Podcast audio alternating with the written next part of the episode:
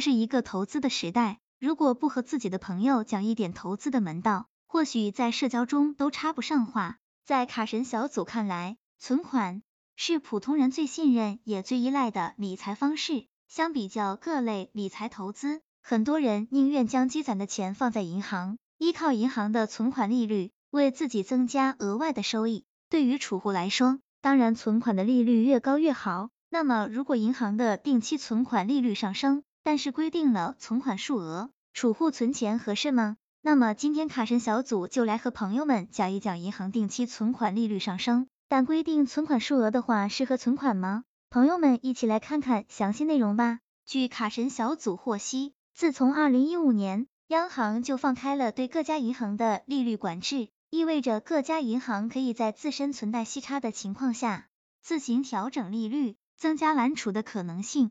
如果存款利率上升，更多意味着是某一段时间内的利率调整，具有很大的灵活性。就比如定期存款利率上升到百分之五以上，这就比较少见了，可以考虑抓住机会。这种情况类似银行发放的大额存单存款方式。如果只想将手中闲钱存进银行，不妨考虑一下，还是很合适的。不过朋友们也都知道，类似大额存单这种方式。虽然利率较高，但是也有一定存款门槛，毕竟各家银行都有一定揽储需求。当存款金额达到一定程度，不仅会被银行重视，还可以与银行协商存款的利息。如果银行主动将定期存款利率上升，但是要求储户的存款金额在十万或者二十万甚至更高的情况，虽然提高了存款门槛，但是储户也有一定利益可得。我们都知道，对于银行的定期存款。自然是存款期限越长，储户能够获得的利率收益就越高。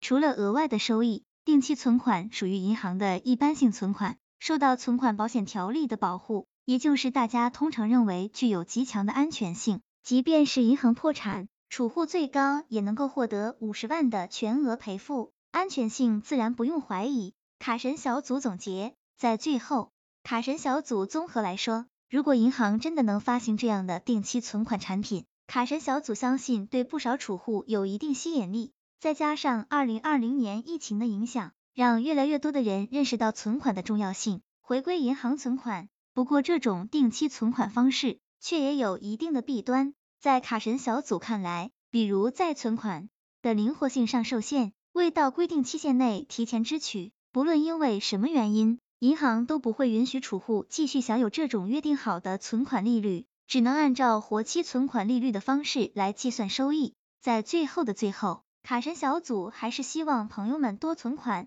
合理消费。朋友们说是不是？理性才能在未来生存的更好。希望这个资料对朋友们有所帮助。